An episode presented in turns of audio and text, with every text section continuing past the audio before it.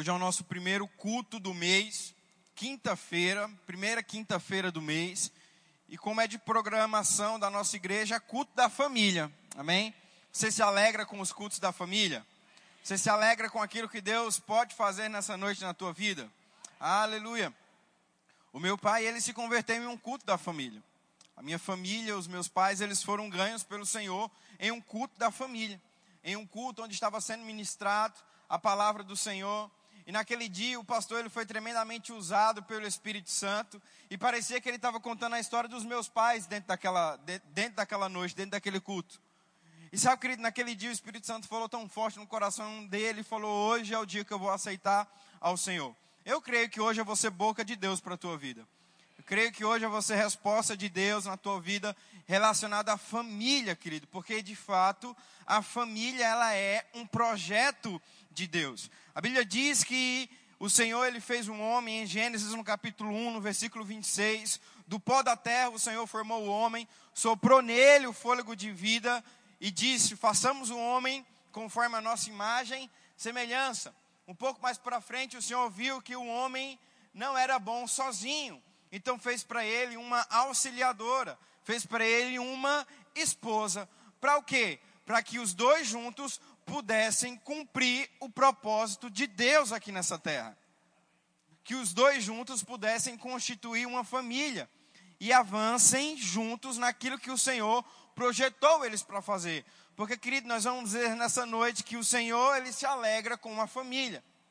O Senhor, ele tem desejo em que um homem ou mulher possam constituir uma família e crescer. E sabe, querido, isso é tão importante e tão essencial para as nossas vidas, que o diabo, nesses últimos tempos, ele tem investido pesado em destruir as famílias de Deus. Porque o diabo sabe que uma família fortalecida na palavra, o diabo sabe que uma família firmada na rocha, o diabo sabe que uma família que está debaixo dos mandamentos do Senhor é uma família forte é uma família inabalável, é uma família que vão vir os ventos e as tempestades, mas não vão se abalar, porque estão firmados na rocha. E uma família, querido, no Senhor, é uma família forte, onde tem um homem forte, é onde tem uma mulher forte, é onde tem crianças fortes e, consequentemente, vão se tornar homens e mulheres fortes. Então, o diabo sabe que a base da palavra também está na família do Senhor. E ele tem investido, querido, pesado nesses últimos dias e de alguma forma tentando distorcer as coisas. No mundo, querido, nós vemos que um homem, ele é considerado de fato um homem quando ele tem várias mulheres. O padrão do mundo é que um homem de verdade é quando ele tem várias mulheres. Mas sabe, querido, o padrão de família de Deus é um homem que escolheu uma única mulher e vai passar o resto da vida com ela aqui na terra. Esse é o padrão de Deus para a humanidade. Esse é o padrão de Deus para a família. Então, querido, a gente vê numa sociedade hoje onde o diabo ele tem distorcido o que Deus colocou como família. Hoje nós temos visto, querido, que homem com homem é considerado uma família, que mulher com mulher é considerado uma família. Não, querido, a base da palavra não é essa. O Senhor, ele não errou. Diga assim comigo, o Senhor, ele não errou. Repita mais uma vez, o Senhor, é perfeito. Quando Deus falou, olha só, façamos um homem conforme a nossa imagem e semelhança, e um pouco mais para frente, vamos fazer uma mulher para o auxiliar. Deus não errou nisso. Deus não errou quando formou a verdadeira família. As pessoas têm chamado de família tradicional, mas não, é a verdadeira família. É a verdadeira família de fato. É o que o Senhor constituiu para ser um homem e uma mulher. Então, querido, diabo ele tem investido pesado na, na sociedade ensinando o que é uma família distorcida, o que é uma família que o Senhor não ensinou, o que é uma família que foge dos padrões bíblicos. E sabe, querido, existem muitos tipos de famílias erradas, mas a família verdadeira é a que está na palavra de Deus. E onde você vai aprender como educar os seus filhos, como fortalecer o teu casamento, como passar anos e anos depois que os seus filhos casarem, você ainda manter o teu casamento forte, aquecido na palavra, dentro da igreja. Querido, aqui é o melhor lugar para você cuidar do teu casamento. Aqui é o melhor lugar para você educar os seus filhos. A igreja, querido, o corpo do Senhor é um organismo vivo, onde tem passado o tempo e as estações e ele permanece intacto. Querido, nós somos o sistema mais antigo da humanidade. Por quê? Porque não foram homens que criaram, mas foi o próprio Deus que lançou a palavra. Monarquia, monarquias passam, repúblicas passam, reinados passam, formas de administrar e governar passam, porque são sistemas formados por homens que são falhos, mas o sistema formado pelo Senhor, ele não falha. Então, querido, passa-se os tempos e as estações, e a igreja ainda continua o melhor lugar para você fortalecer o seu casamento. A igreja ainda continua o melhor lugar para você educar os seus filhos. A igreja ainda continua sendo o melhor lugar para você fortalecer a tua vida. Mas o diabo, de alguma forma, ele está tentando corromper isso. Mas sabe, querido, aqui existe um povo fiel à palavra de Deus. Aqui existe um povo fiel e entendedor dos princípios da palavra. E eu creio de todo o meu coração que você vai continuar avançando com a tua família nesse lugar. Porque a vontade de Deus, querido, que a tua família ela não se perca. A vontade de Deus é que os teus filhos possam ser como flechas e você, um arqueiro, possa lançar os teus filhos para o mais longe do propósito daquilo que Deus tem para eles. Amém, meu irmão? E tudo isso nós aprendemos aqui. Tudo isso nós aprendemos na igreja do Senhor. Só que é muito importante, querido, você praticar. É muito importante você praticar a palavra de Deus, porque eu conheço muitas pessoas que têm muito entendimento da Bíblia, mas infelizmente o que elas sabem é o pouco que elas praticam. Eu conheço algumas pessoas que elas nem têm tanto entendimento da Bíblia, mas o pouco que elas têm, elas praticam e aquilo continua afetando a vida delas para que elas possam continuar melhorando e avançando, principalmente nas suas famílias. Porque de fato a Bíblia é muito clara quando ela diz que o povo tem perecido porque falta conhecimento. Sabe, querido, sem conhecimento difícil você vai avançar e crescer. Mas a Bíblia tem um texto muito interessante em Isaías 1,19, ela diz assim: Se quiseres e me obedecerdes, vocês vão comer o melhor dessa terra. Sabe, querido, quando se trata de família, você precisa não só conhecer, mas você também precisa praticar. Quando se trata de oração, você não precisa, você não pode simplesmente só conhecer, mas você também tem que praticar. Quando se trata, querido, de oração no Espírito, em andar em amor, falar em outras línguas, todos os assuntos, querido, que resumem a Bíblia, não é simplesmente conhecimento, mas é o conhecimento unido à prática. Porque, querido, lá em Mateus, no capítulo 4, o que, que o diabo citou para o Senhor Jesus? O diabo citou a palavra para o Senhor Jesus. O diabo começou a falar da Bíblia para Jesus. Então, querido, o teu conhecimento, quando é não ligado à prática, é simplesmente conhecimento. É simplesmente informação.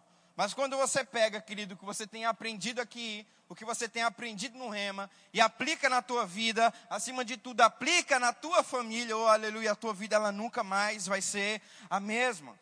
Então, querido, guarda as instruções que vão ser ministradas nessa noite no mais íntimo do teu coração, para que você possa praticar, meu irmão, porque eu te falo uma coisa: as pessoas que sobem aqui, elas sobem para falar a verdade. As pessoas que sobem aqui são para pregar a palavra de Deus. E tudo aquilo, querido, que você coloca em prática, dentro da palavra vai funcionar. Amém? Você está animado com essa noite? Então vai comigo lá para o livro de 1 Pedro. Aleluia. 1 Pedro, no capítulo 3, a partir do versículo 7. Diga assim comigo: Deus é bom. Aleluia. No livro de 1 Pedro, no capítulo 3, a partir do versículo 7. Todos encontraram? A Bíblia diz assim: Maridos, tem marido aqui? Vós igualmente vivei a vida comum do lar, com discernimento e tendo consideração para com a vossa mulher, como parte mais frágil, tratai-a com dignidade, porque sois juntamente herdeiros da mesma graça de vida para que não se interrompam as vossas orações. Repita assim comigo: para que não se interrompam as vossas orações. Eu quero ler esse mesmo texto em uma versão mais atual e ela diz assim: O mesmo vale para vocês, maridos. Sejam bons maridos, cada um para sua esposa. Não deixem de honrá-las, nem de se alegrar com elas. Sendo mulheres, essas não têm alguns dos privilégios de vocês, mas na nova vida sobre a graça de Deus, vocês são iguais. Portanto, tratem a esposa iguais a vocês, para que as suas orações não sejam aquelas que nem passem do teto. Querido, eu acho esse texto ele muito poderoso, e ele, o apóstolo Pedro, ele está se referindo aos maridos, mas não só resumindo aos maridos, mas às mulheres também e vice-versa. Amém? Quando você não trata o teu cônjuge da maneira que a palavra de Deus instrui, a Bíblia é muito clara dizendo que as tuas orações, elas não vão passar do teto. Olha só que coisa poderosa. Quando você, mulher, não trata o teu marido como a palavra de Deus diz, e quando você, marido, não trata a tua mulher como a palavra de Deus diz, a Bíblia do Senhor nos afirma que as nossas orações não passam do teto, não chegam ao coração do Senhor. E de uma forma bem resumida, nós estamos falando de oração. Esse mês de setembro vamos continuar falando sobre oração. Oração, querido, é a conexão máxima que o homem e o Senhor podem ter. A gente vai ter uma experiência aqui um pouco relacionada com o Antigo Testamento. E você vai ver que engraçado. A Elia Nicholas, ela é uma americana. Todos conseguiram ver, né? Quem é que fala inglês? Então, só algumas pessoas. Então, você vai pegar pelo Espírito, porque eu não vou trazer intérprete, não. Vai ter que ser pelo Espírito aí. Brincadeira, querida. Eu vou trazer um intérprete, um intérprete para ela estar tá ministrando e interpretando a mensagem, até porque senão não tem entendimento, amém? A não ser que seja algo muito específico de Deus, e o Espírito Santo venha sobre todo mundo e faça a gente entender inglês, a gente não vai entender nada daquela mulher quando ela abrir a boca. E isso é mais ou menos parecido com o Antigo Testamento. E quando eu estava entrando em contato com ela para trazer ela para cá, né, ela falou: Olha só, eu já tenho a minha intérprete que me acompanha nas minhas viagens. Eu falei: Tranquilo, beleza. Dentro da igreja aqui a gente tem algumas pessoas que falam inglês e poderiam facilmente traduzir ela. A gente tem um pastor Daniel lá em Lucas também que traduz, né, já tra traduziu até alguns ministros lá em Campina Grande. Inclusive, quando a gente estava lá, em 2019, ele traduziu um ministro na, no JPN. Mas eu achei isso muito interessante, por quê? Porque a pessoa que está com ela entende o jeito dela, sabe o estilo que ela ministra, está conectada com ela não somente na habilidade de falar, mas na mesma unção. Então, quando ela abrir a boca, vai ser a mesma coisa da intérprete passando a mensagem para as nossas vidas. E era assim que funcionava no Antigo Testamento. O intérprete do Senhor para o povo eram os profetas, eram os, o, o, os reis, eram os sacerdotes. Eram essas pessoas que traduziam a mensagem de Deus para o povo. Mas às vezes o intérprete ele não estava muito bem, como aconteceu com Moisés em Êxodo. A Bíblia diz que Moisés está virado com o povo e passou uma mensagem distorcida, que não era a mensagem de Deus para o povo. A forma como Moisés transmitiu a mensagem naquele momento deu a entender que Deus estava com raiva, mas Deus não estava com raiva. Ou seja, a oração, querida, ela vem para nós não precisarmos mais de profetas, ou de sacerdotes, ou de reis para escutar a voz do Senhor, mas agora é uma conexão direta com o Pai. Onde quando nós abrimos a nossa boca e nos ligarmos com o Senhor, vamos saber a vontade dele para a nossa vida. Vamos saber a vontade dele para a nossa família. Mas olha só que coisa interessante esse texto de 1 Pedro. Quando você não trata a tua esposa como a palavra de Deus diz, quando você, mulher, não trata o teu marido como a palavra de Deus diz, a Bíblia diz que a tua conexão direta com o Senhor é interrompida. A tua conexão com Deus, ela é interrompida. Ou seja, aquilo que você fala com Deus não chega ao Senhor. Por quê? Porque você não tem tra tra tratado aquele que está do teu lado da forma como a palavra de Deus diz. E, e querida, esse texto nos faz pensar e meditar que a família é algo muito importante para Deus. A família é algo de extrema importância para o Senhor. A família, querida, é algo que de fato o Senhor ele zela e preza de uma maneira sobrenatural. Porque a gente vai ver, querido, algumas formas onde Deus ele se revela por meio da família. A Bíblia diz que por mais que uma mãe ela esqueça de amamentar o seu filho, o Senhor jamais nos esquece. Olha só a analogia que o Senhor faz. A minha esposa ela está amamentando. Querido, se tem uma coisa que ela não vai esquecer é de amamentar o nosso filho. A conexão que eles estão naquele momento é muito grande. O amor que é gerado com uma mãe que está em amamentação, ele é muito grande. É algo que não tem como explicar. E aí o Senhor ele faz essa analogia, olha só, por mais que uma mãe, no seu maior estado de amor para com o seu filho, possa esquecer, o texto ele faz uma pergunta: pode uma mãe que amamenta esquecer o seu filho? Teoricamente não, por mais que tenha algumas mães desnaturadas aí. Mas o Senhor diz: olha só, por mais que uma mãe faça isso, ou seja, que é algo surreal, eu jamais abandonarei vocês. Tem outro texto lá em Mateus onde o Senhor diz assim: olha só, vocês, caso um filho de vocês pedindo pão dará pedra, vai dar serpente ou algo do tipo, e vocês, sendo maus pais, sabem dar coisas boas aos vossos filhos, que dirá o vosso Pai que está no céu? Mais uma vez o Senhor fazendo uma analogia à família, dizendo: olha só, vocês que são maus pais, sabem dar coisas boas aos vossos filhos, que dirá o Senhor, que dirá o vosso Pai. Ou seja, o Senhor, ele sempre retratando a sua forma de se expressar por meio da família. A maior prova de amor que o Senhor fez por nós foi por meio de quem? Quem era Jesus? Filho de Deus. Querida, a família é algo muito importante para o Senhor. A família, ela é muito importante para o cumprimento do propósito de um homem aqui na terra. A família é muito importante para o cumprimento de uma mulher aqui nessa terra. Querido, quando nós estamos em família, o Senhor, ele se alegra. E ele não só abençoa o cabeça, mas ele faz com que isso se estenda por toda a família. O Senhor faz uma promessa a Abraão e diz: Olha só, eu vou te abençoar e abençoarei toda a tua geração. Quando o Senhor decide salvar a humanidade por meio de Noé, Deus não salva só Noé, mas Deus salva também toda a família de Noé.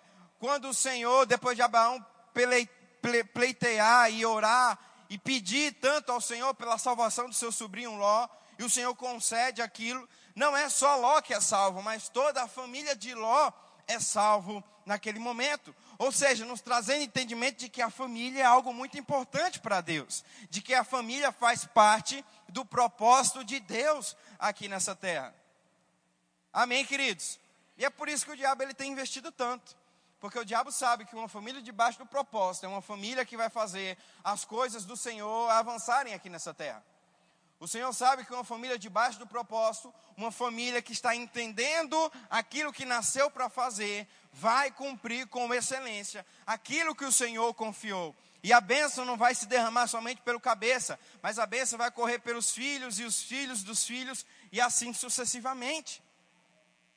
Porque essa é a vontade de Deus, meu irmão, é que a família ela continue prosperando. Eu estava vendo um dado na internet, eu fiquei muito triste com isso, porque estão acontecendo muitas separações e muitos divórcios de pessoas cristãs. Nos últimos anos, a alta taxa de divórcio tem aumentado de uma maneira sobrenatural dentro das igrejas. Por quê? Porque famílias não estão baseando o seu relacionamento na palavra. Famílias não estão criando seus filhos dentro da palavra. Famílias não estão cuidando dos seus casamentos dentro da palavra. Eu estava conversando com um casal alguns anos atrás, e eles estavam me relatando o motivo da separação. Um casal da minha família. E sabe, querida, a gente foi acompanhando algumas situações ali naquela família, e a gente foi vendo que o relacionamento ele começou a ser criado em volta dos filhos. A Bíblia diz em Provérbios que os filhos são herança do Senhor. Teus filhos não são teus. Teus filhos não te pertencem. Seus filhos pertencem ao Senhor. Você está cuidando deles, querido, para lançá-los para aquilo que Deus tem para a vida deles. Você está cuidando e cultivando aquilo que Deus tem para a vida deles, para que eles possam ser lançados para as nações, para avançar e crescer com seus propósitos. E essa família, querido, começou a basear o seu casamento em cima dos seus filhos. Então, tudo que eles faziam, tudo que eles pensavam, tudo que eles elaboravam, estava em volta das crianças. E pararam de cultivar e alimentar o seu casamento. E aquelas crianças se tornaram adolescentes, se tornaram jovens, adultos, foram viver as suas vidas e agora estava o casal dentro da casa se perguntando: por que nós estamos juntos? Por que nós estamos casados? Por que, que a gente tem um relacionamento? Porque durante anos, a resposta dessa pergunta foi os filhos. Por que, que nós estamos juntos? Por causa dos nossos filhos. Ambos vieram de famílias com os pais divorciados e fizeram uma promessa: nós não vamos nos separar, para que os nossos filhos possam crescer com os pais dentro de casa. Mas o que eles esqueceram de fazer foi de alimentar o seu casamento, de cultivar o seu relacionamento. E querido, casamento é como uma horta: se você não agoa, se você não poda, vai morrer. Se você não investe, se você não cuida, não vai avançar. Se você não trata, se você não tem esse cuidado de ajudar, de semear, de cultivar, de fazer uma surpresa, meu irmão, de comprar um presente inesperado para tua esposa e você também esposa para o teu marido e vice-versa, porque a gente gosta de receber presente também, tá? Eu gosto, pelo menos. Não sei vocês vão, mas eu gosto de receber presente. Então, querido, essas coisas inesperadas vão fazendo o quê? Aguando e alimentando o teu casamento, investindo no teu casamento. Sabe, querido, eu amo mais a minha esposa do que o meu filho. Não parece louco isso? Por que parece louco? Porque a sociedade te ensinou que o amor pelo teu filho deve ser maior do que qualquer outra coisa. Mas a Bíblia diz que você deve amar o Senhor acima de todas as coisas, depois o teu cônjuge. Você está sério porque com certeza você foi ensinado dessa forma. Mas, querido, nessa noite paradigmas estão sendo quebrados para que você possa crescer e avançar com a tua família. Com certeza a minha esposa me ama mais do que o nosso filho, né, amor? Com certeza ela vai dizer assim aqui, né? E sabe, querido, ele vai crescer, ele vai avançar, outros vão vir, e eles vão crescer, vão viver a vida deles, e a mulher que eu escolhi para passar o resto da minha vida vai ficar comigo. Porque nós cultivamos o nosso casamento. Sabe, querido, nós que somos líderes, estamos aqui à frente da igreja, nós não estamos isentos de uma possível separação, não. Se nós não alimentarmos e cultivarmos o nosso casamento, vai ter um divórcio sim. Porque a mesma palavra que funciona para você tem, é, funciona para mim também. Se eu, não, se eu não declarar e chamar a existência, as coisas não vão vir para mim, não. Se eu não tiver tempo de oração com o Senhor, as coisas não vão funcionar para mim, não.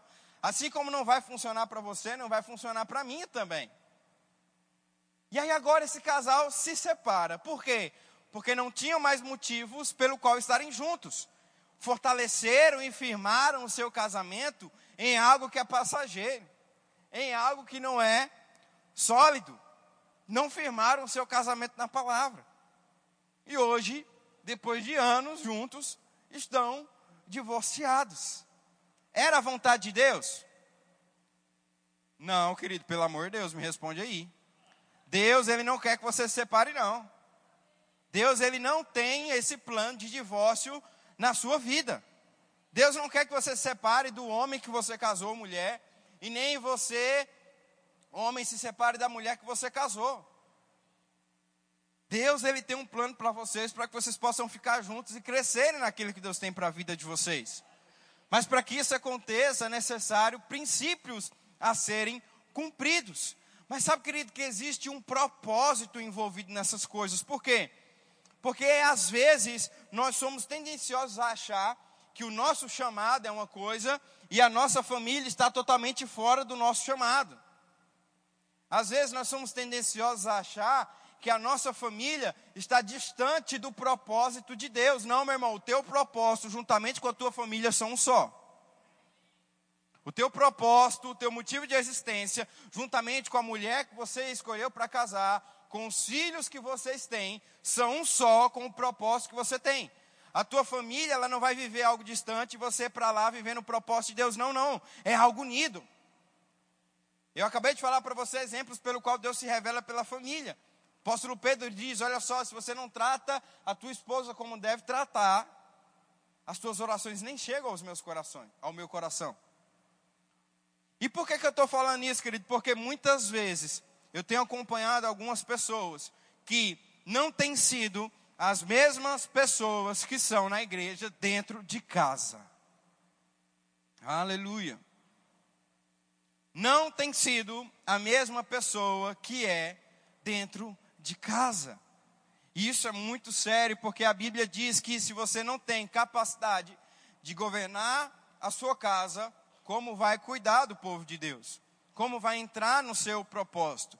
E querido, é muito importante isso, que você possa conduzir a tua família nos caminhos do Senhor. Porque como eu falei no início, filhos são herança. E querido, muitas, muitas crianças, muitos adolescentes, muitos jovens não estão avançando no seu chamado por conta dos seus pais. Por conta dos seus tutores. Porque Deus ele te projetou para ser um sucesso. O Senhor projetou a sua vida profissional para ser sucesso. O Senhor projetou a sua família para ser sucesso. Mas quando a gente associa sucesso, o que, que vem na nossa cabeça de imediato? Alguém muito rico, alguém muito próspero, alguém muito bem sucedido na sua empresa, no seu trabalho.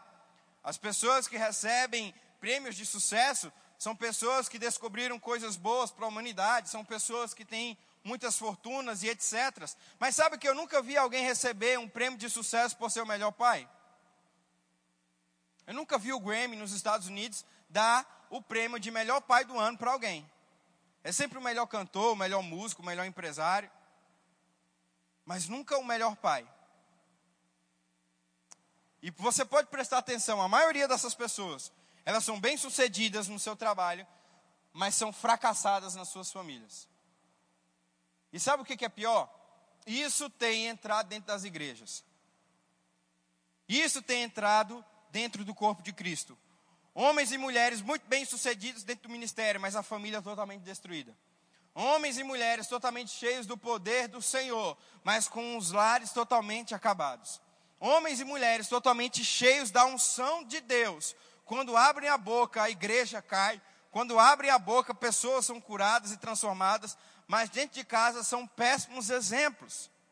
E a gente tem um exemplo, querido, muito claro disso na Bíblia. Quantos aqui conhecem o rei Davi?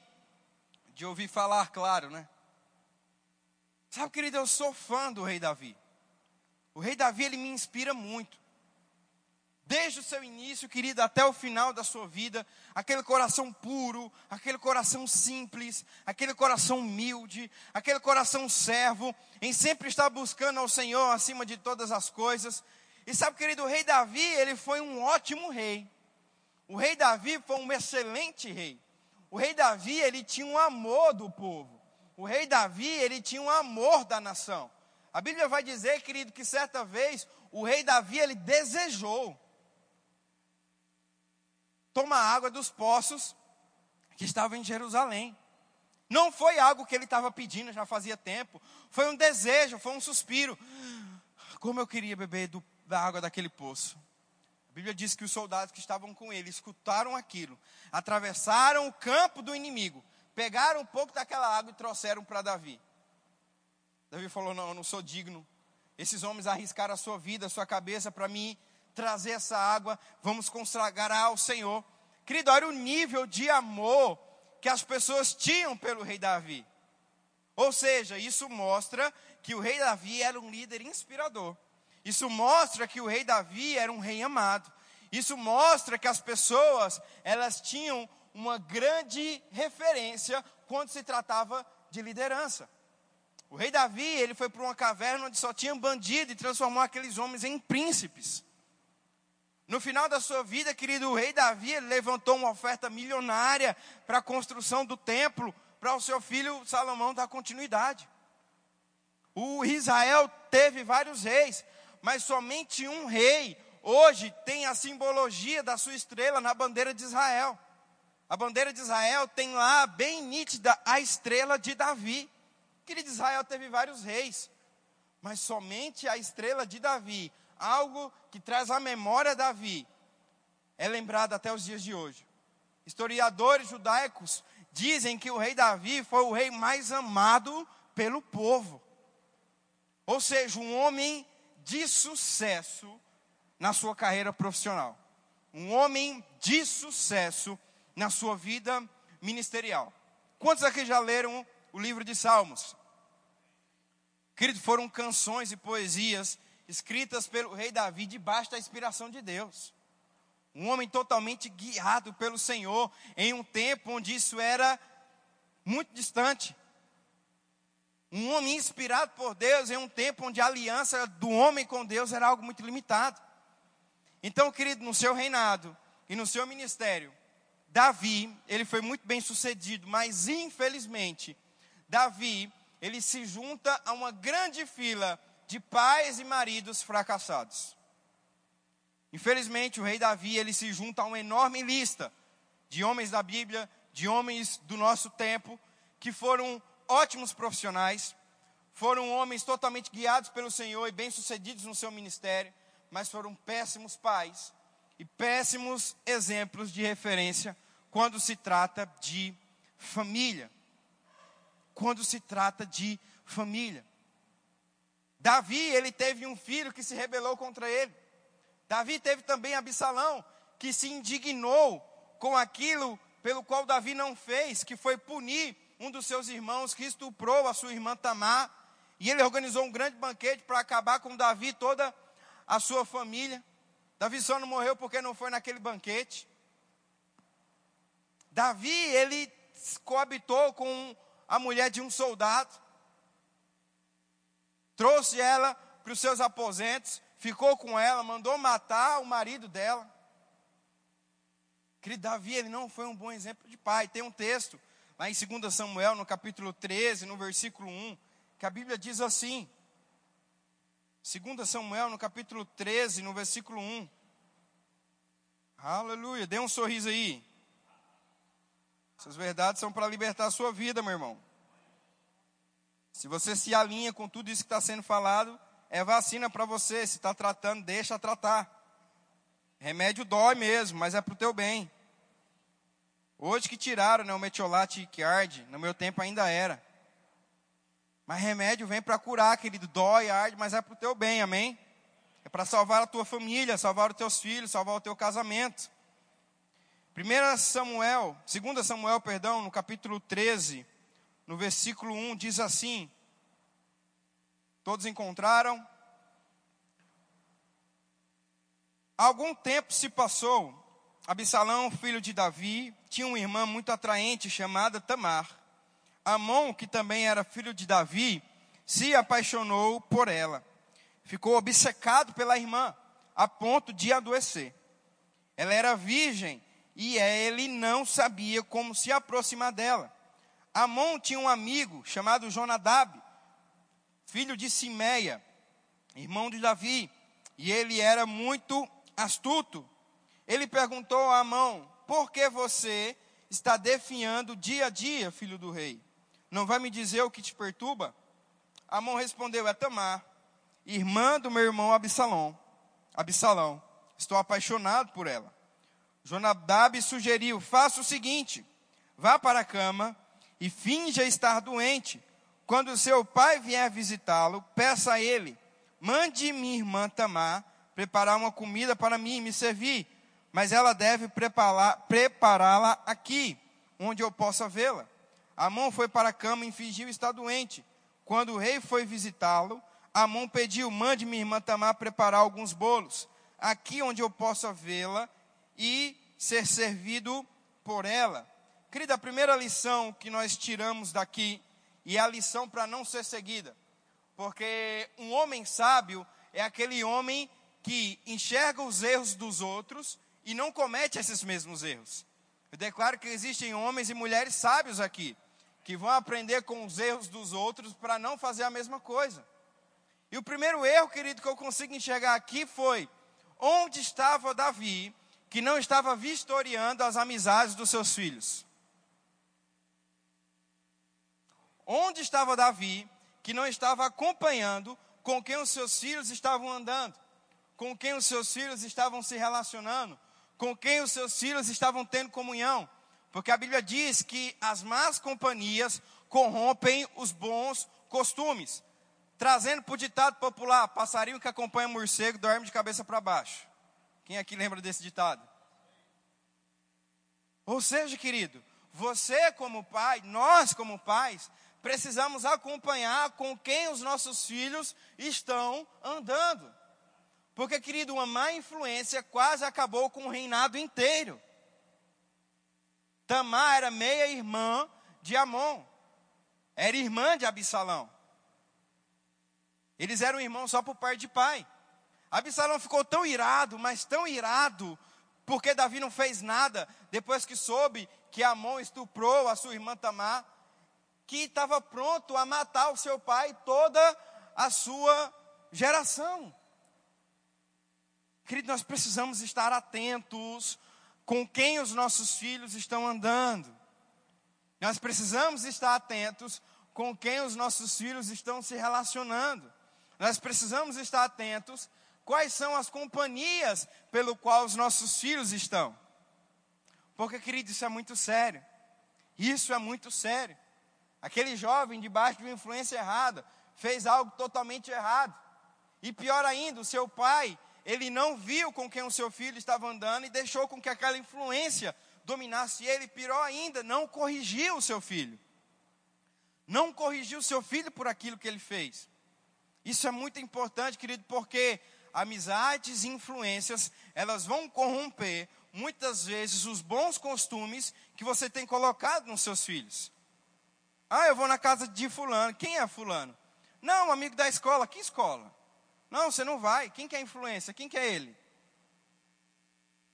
Sabe, querido, nós precisamos estar atentos com essas coisas. Porque o diabo, dificilmente ele vai aparecer na frente do teu filho e dizer, olha, eu sou o capeta, vem cá que eu vou te dar um maço de cigarro. Dificilmente o diabo vai fazer isso. Dificilmente o diabo vai aparecer na frente do teu filho vai falar: Ó, eu sou o capeta, toma aqui um engradado de cerveja, vamos tomar uma. Alô? Dificilmente o diabo vai aparecer na frente do teu filho e dizer: Olha só, eu sou o diabo, toma aqui uma droguinha para a gente se drogar e ficar muito doidão. Dificilmente o diabo vai fazer dessa forma. O diabo vai começar com influências, com amizades. Pode prestar atenção, talvez você seja uma dessas pessoas. Se você bebia, se você fumava, se você se prostituía, se você se drogava, estou falando sim porque eu creio que aqui tem cristãos e não fazem mais isso. Amém? Se não tem cristãos, essa noite vai ser uma noite para você aceitar Jesus. Se você era alguém que se prostituía, fumava, bebia, fazer coisas que um homem pecador faz. Pode puxar a ficha aí. Provavelmente você fez isso porque teve um amigo que te influenciou. Teve um colega que te estimulou. Teve uma amizade errada no trabalho, na escola, que começou a te estimular e dizer: Olha só, toma, prova isso aqui. Olha só, pega isso aqui. Está na hora de, de, de a gente experimentar um negócio diferente, vamos lá. Ah, cara, não, não gosto dessas coisas. Meu pai, minha mãe, Cara, para de ser careta, pega logo esse negócio, vamos lá. E aí começou. Começou, começou. Querida, as más influências, elas vão afetar a vida dos nossos filhos. Eu me lembro, querido, que quando eu era pequeno, eu tinha um amigo que ele era muito próximo meu. A gente era muito amigo, a gente fazia tudo junto. Mas sabe que os meus pais começaram a perceber que a influência daquele jovem sobre a minha vida começou a afetar a minha vida. Começou a me induzir ao erro, começou a me fazer um filho respondão, começou a me fazer um filho que não obedecia e não seguia mais aquilo que era imposto. Mas eu não era assim. Aquilo não fazia parte da minha vida. Mas foi corrompido por conta de uma influência. Então, eles cortaram aquela influência e eu voltei a seguir o que de fato o Senhor projetou para a minha vida. Querido, talvez você está acabando com a vida do teu filho sem saber. Deixando com que qualquer tipo de influência entre na vida dele, deixando que qualquer tipo de amizade chegue para ele. Você tem que ficar atento, meu irmão, com quem o seu filho se relaciona. Crianças, adolescentes que têm liberdade com o celular, falando com qualquer tipo de pessoa. Querida, eu vou te falar algo. Pode ter certeza que isso aqui é muito mais malefício do que benefício para a vida do teu filho. Celular é uma bênção, internet é uma bênção, na mão de um adulto responsável. Não tem para que uma criança ou adolescente ter isso aqui hoje. Fica uma dica aí para você. O filho é teu, você faz o que quiser, mas é uma dica do teu pastor. Não tem necessidade de uma criança ter um celular. Não tem necessidade de um adolescente ter um celular. Não estou impondo nada aqui para você, o filho é teu, você faz o que quiser, mas querido, eu vou te dar um conselho. Tem muito mais malefício do que benefício nisso aqui. Tem muito mais possibilidades de erro do que acerto. Ah, mas meu filho usa o celular para ler a Bíblia. Dá uma Bíblia de papel. Ah, para ver vídeo. Então fica com ele vendo aquele vídeo. Porque, querido, num clique pode estar a perdição da vida do teu filho. Um acesso à internet pode acabar com toda a vida que você construiu. Todo princípio, todo objetivo que você construiu na tua vida, com um clique, com influência, pode ir ao chão. Não, pastor, não tem como. Desde que eu criei, desde que eu desde que esse menino nasceu, que eu ensino ele no caminho, querido, as más companhias corrompem os bons costumes. Para você levantar uma parede vai tempo, agora para derrubar é dois palitos. É muito mais rápido, querido, você destruir do que construir. E eu e você, como pais, precisamos estar atentos a essas coisas. Eu e você, como pais, precisamos estar sensíveis a essas informações. Precisamos estar muito sensíveis. Eu sempre tive algo muito forte dentro do meu coração. A mulher que eu fosse casar, ela tinha que ter o aval e a bênção da minha mãe. Eu sempre tive isso muito forte no meu coração. Antes da Dalila, eu tive uma namorada e minha mãe não ia com a cara dessa menina. Rapaz, não ia de jeito nenhum. Eu falei, mas você está ficando doida. É gente boa e tal, vai dar certo. Não me desce. Falei, quer uma água então? Pode descer? Tem um litro de água ali para você empurrar. Mas sabe, querido, a gente veio embora para cá e o relacionamento não deu certo. E depois eu fiquei sabendo de algumas coisas que eu não fiquei satisfeito e de fato eu vi que foi um livramento de Deus para minha vida. Porque nós, pais, temos uma influência sobrenatural de Deus, e a gente sabe quando é certo e quando é errado. Se você é jovem, adolescente, está aqui nessa noite, escute a voz dos seus pais. Escute a instrução daqueles que são os seus tutores. Sobre eles existem uma influência sobrenatural de Deus. E querido, por que, que eu estou falando essas coisas? Porque o diabo, ele não tem brincado de ser diabo, enquanto muito crente tem brincado de ser crente. O diabo, ele não tem brincado, querido, de ser diabo. Se ele está tendo a oportunidade, ele vai destruir o teu casamento. Se ele tiver a oportunidade, ele vai acabar com o teu filho. Como assim, pastor? Acabar, matar o teu filho. Vai destruir a vida do teu filho. A Bíblia diz que o diabo vem para roubar, para matar e para destruir. Enquanto muitas vezes, querido, eu e você estamos brincando de crente. Brincando de crente com o nosso casamento. Brincando de crente com os nossos filhos. Enquanto o diabo está aí pronto para tragar a vida deles, tragar a vida do nosso casamento também. Você precisa, querido, ter esse entendimento de criar os seus filhos debaixo da influência da palavra. Você precisa ter esse entendimento de continuar frutificando o teu casamento na palavra do Senhor. Porque de fato tem nas tuas mãos heranças de Deus, tem na tua, nas tuas mãos promessas, chamados que Deus te confiou e é necessário que cresça e desenvolva para que a obra dele continue avançando aqui nessa terra.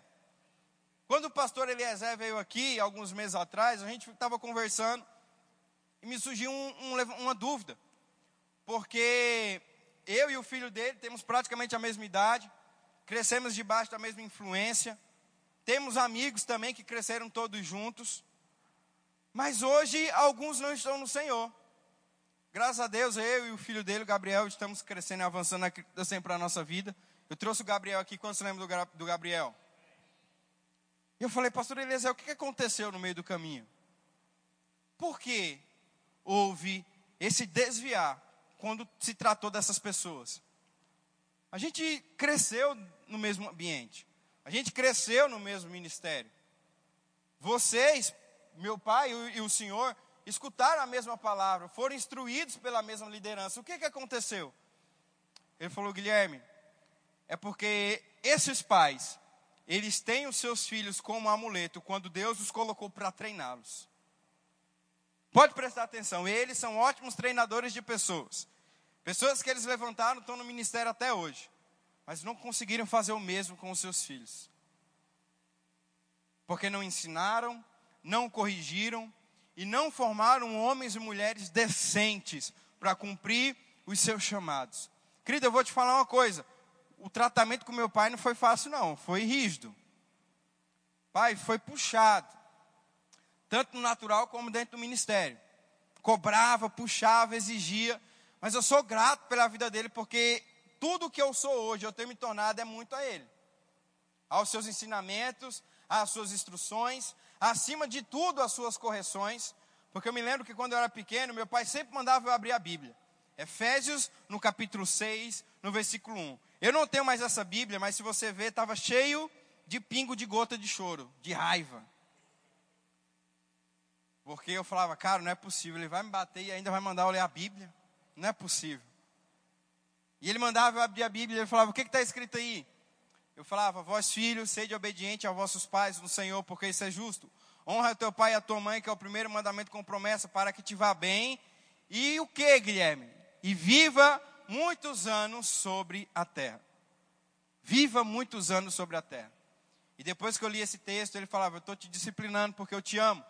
E eu não quero que você se torne qualquer pessoa, mas eu quero que você se torne um homem responsável e zeloso pelas coisas do Senhor. Esse texto, querido, ele fez muita revelação para mim alguns meses atrás.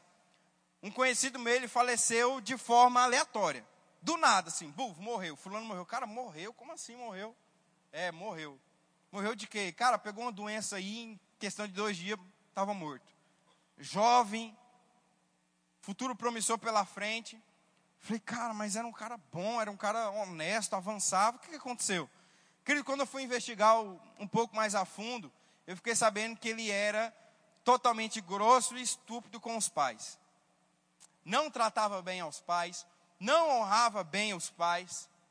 E aí eu lembrei desse texto: para que te vá bens e viva muitos anos na terra. A Bíblia ela projetou para que os filhos enterrem aos pais. Mas hoje as coisas estão tão invertidas que são os pais que estão enterrando os próprios filhos. Porque não existe mais honra, não existe mais respeito para com os mais velhos. Não existe mais honra, não existe mais respeito para com os pais. E a Bíblia é muito clara, olha só, se não honrar o pai e a mãe vai ter consequência. Querido, teu filho é de fato para ser ensinado com os princípios da palavra, com aquilo que a Bíblia instrui. Se você não ensinar, não instruir, não vai ter crescimento. Porque às vezes você tem um entendimento de que você não quer tratar o teu filho da mesma forma que você foi tratado. Pessoas aí que nasceram em 1950, 60, 70, 80, tiveram um tratamento muito rígido, muito bruto. E às vezes você com receio não quer passar o ensinamento, não, não no extremo, amém, querido? Vamos chegar no equilíbrio aqui. Não deixar solto demais, nem também ser bruto demais. Existe um equilíbrio ali. Mas às vezes você foi tão para o outro extremo, te maltrataram tanto, te disciplinaram tanto desnecessário, que às vezes você quer mudar. Você quer ir para o outro extremo. Você quer deixar com que o teu filho faça o que ele quer quando ele quiser, em prol de algo bom. Ah, eu sofri tanto, judiaram tanto de mim que eu não vou fazer o mesmo com o teu filho. E aí, querido, aquilo que te fizeram ser um homem e uma mulher honesta, íntegra, perseverante, trabalhador, você está tirando isso dos teus filhos, formando uma das gerações mais ociosas que tem se levantado nesse tempo. E sabe de quem é a culpa? Não são deles, são dos pais. São dos pais que não têm ensinado, são dos pais que não têm doutrinado, são dos pais que não têm explicado. Com pequenas coisas, querido. Quando teu filho levantar de manhã, manda ele arrumar a cama. Pastor, tenho um funcionário, tenho empregado, graças a Deus o Senhor, ele tem me prosperado. Amém, meu irmão, mas arruma alguma coisa para fazer com que teu filho se torne responsável. Dá responsabilidade para ele. Começa a ensinar ele o valor das coisas. Levanta a cama, levanta de manhã, arruma, arruma a tua cama. Se tem cachorro, vai apanhar os cocôs de cachorro. Ai, não gosto. Vai sim, é responsabilidade, é seu dever. Se tem planta, agua a planta. Sei lá, começa a dar responsabilidade para os teus filhos. Chegou na adolescência, ai pai, eu quero dinheiro, quero dinheiro. Cara, vai trabalhar. Fiz 15 anos, comecei a pedir dinheiro para meu pai. Meu pai falou, não, vai trabalhar. Fui trabalhar, meu irmão. Estou vivo aqui, de pé até hoje, avançando, trabalhando, crescendo. Não perdi nem braço, nem perna. Pelo contrário, me tornou o homem que eu tenho me tornado melhor a cada dia. Porque, querido, esses princípios, eles me fortaleceram em dias difíceis. Me fizeram me tornar de fato um homem. Em 2019, a gente estava lá em Campina Grande fazendo escola. E existiam alguns momentos, querido, que passou pela minha cabeça. Cara, vou ligar para o meu pai. Na época não tinha Pix, fazer uma transferência, me ajudar. Mas ao mesmo tempo falava: não. Você casou, você é responsável pela tua esposa, vai trabalhar, vai ter o teu sustento, vai fazer as coisas que você tem que fazer. Confia em mim, confia totalmente em mim, no Senhor. Eu vou te suprir, confia na minha palavra.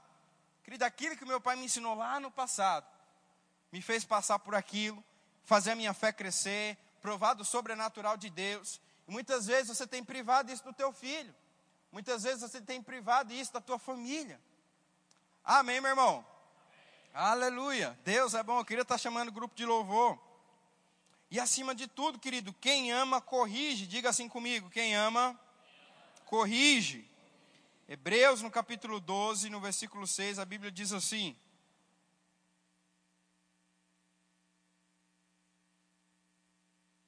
Hebreus, no capítulo 12.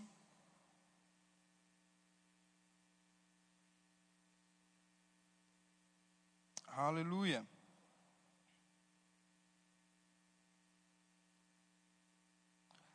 A palavra de Deus diz assim: Porque o Senhor corrige a quem ama. Repita assim comigo: O Senhor corrige a quem ama.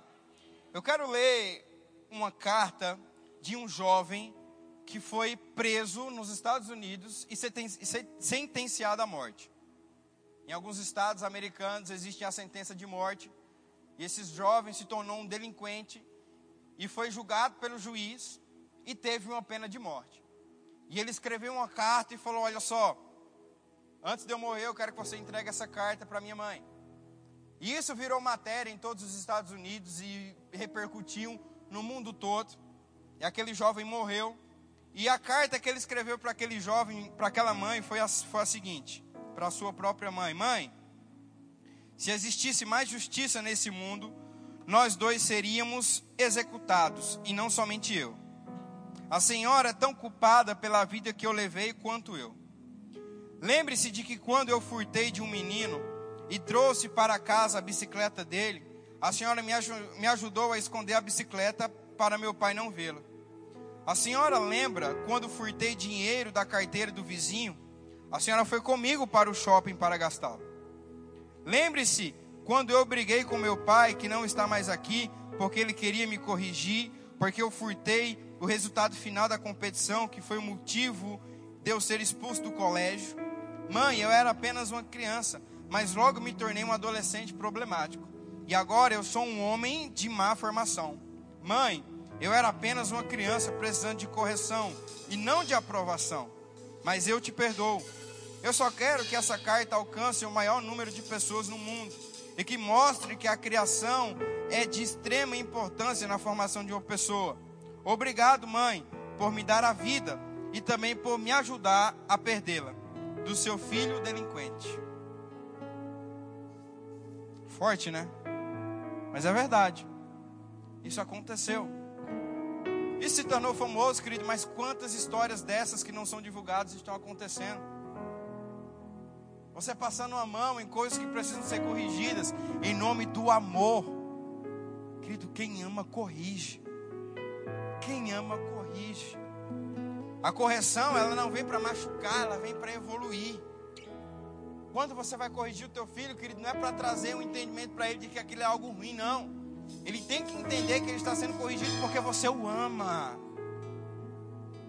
Tem muitos pais que não têm esse entendimento e estão tornando, estão criando péssimos homens, péssimas mulheres, péssimos médicos, péssimos advogados, péssimos políticos, pessoas de má fama, pessoas delinquentes. Porque, querido, existe uma grande probabilidade de uma criança ela não dar certo porque ela não foi bem educada. Eu não vou generalizar, não vou dizer que toda criança que é mal educada não foi educada. Não vou dizer que toda criança que é boa teve uma educação boa, não. Às vezes não teve uma boa educação, mas se tornou um grande homem. Às vezes teve uma educação boa, mas se tornou um péssimo homem. Enfim, não vou generalizar. Mas pode ter certeza, querido, que a maioria das pessoas que são bem-sucedidas, tanto dentro como fora da sua família, pessoas que são honestas, pessoas que são íntegras, vieram de lares que as corrigiram, vieram de lares que as amaram, vieram de lares que as instruíram no caminho que deve ser, no caminho que deve seguir e, acima de tudo, no caminho que a palavra de Deus nos pede para instruir. Então, querido, você precisa ter esse entendimento, você precisa pegar essas revelações que foram ditas nessa noite e colocar em prática na sua vida. Colocar em prática no seu relacionamento. Colocar em prática no seu casamento. Colocar em prática com os teus filhos. Querido, não deve ser fácil você disciplinar um filho. ainda não cheguei nesse momento, mas querido, eu vou chegar. Não é porque eu gosto ou porque eu sinto, mas é porque a palavra de Deus diz. Existe um mandamento, existe uma lei que ela vai além do nosso entendimento. Que se for praticada, meu irmão, vai acontecer. Que se for praticada, vai ter efeito. Eu sou a prova viva, querido, de que ensinar e doutrinar os filhos no caminho é a melhor solução. De que criar, queridos filhos, dentro desse ambiente aqui é a melhor coisa. É a melhor situação. É o melhor que você tem. Debaixo dessa influência, debaixo desse ambiente. Mas sabe, querido, que não é somente aqui pastor, ele não tem a função de educar o teu filho. As tias do departamento infantil não têm função de educar as tuas crianças. Que você aprende aqui, querido, dentro dessa influência, deve ser praticado dentro da tua casa. Deve ser protegido com as influências corretas. O futuro do teu filho, ele é decidido dentro do teu lar. É como você se porta, é como você o trata, é como você se trata com a mãe dele, com a mãe dele, é como você, pai, cuida da esposa, é como você, mãe, cuida do marido. Tudo isso vai influenciar na próxima geração. Os próximos médicos, os próximos pastores, os próximos políticos. Na próxima geração, meu irmão, está na nossa mão. É responsabilidade nossa criar uma geração decente, honesta e íntegra. Porque é isso que o mundo precisa, meu irmão. De pessoas honestas, íntegras e, acima de tudo, tementes ao Senhor e à Sua palavra. Amém? Queria que você pudesse ficar de pé.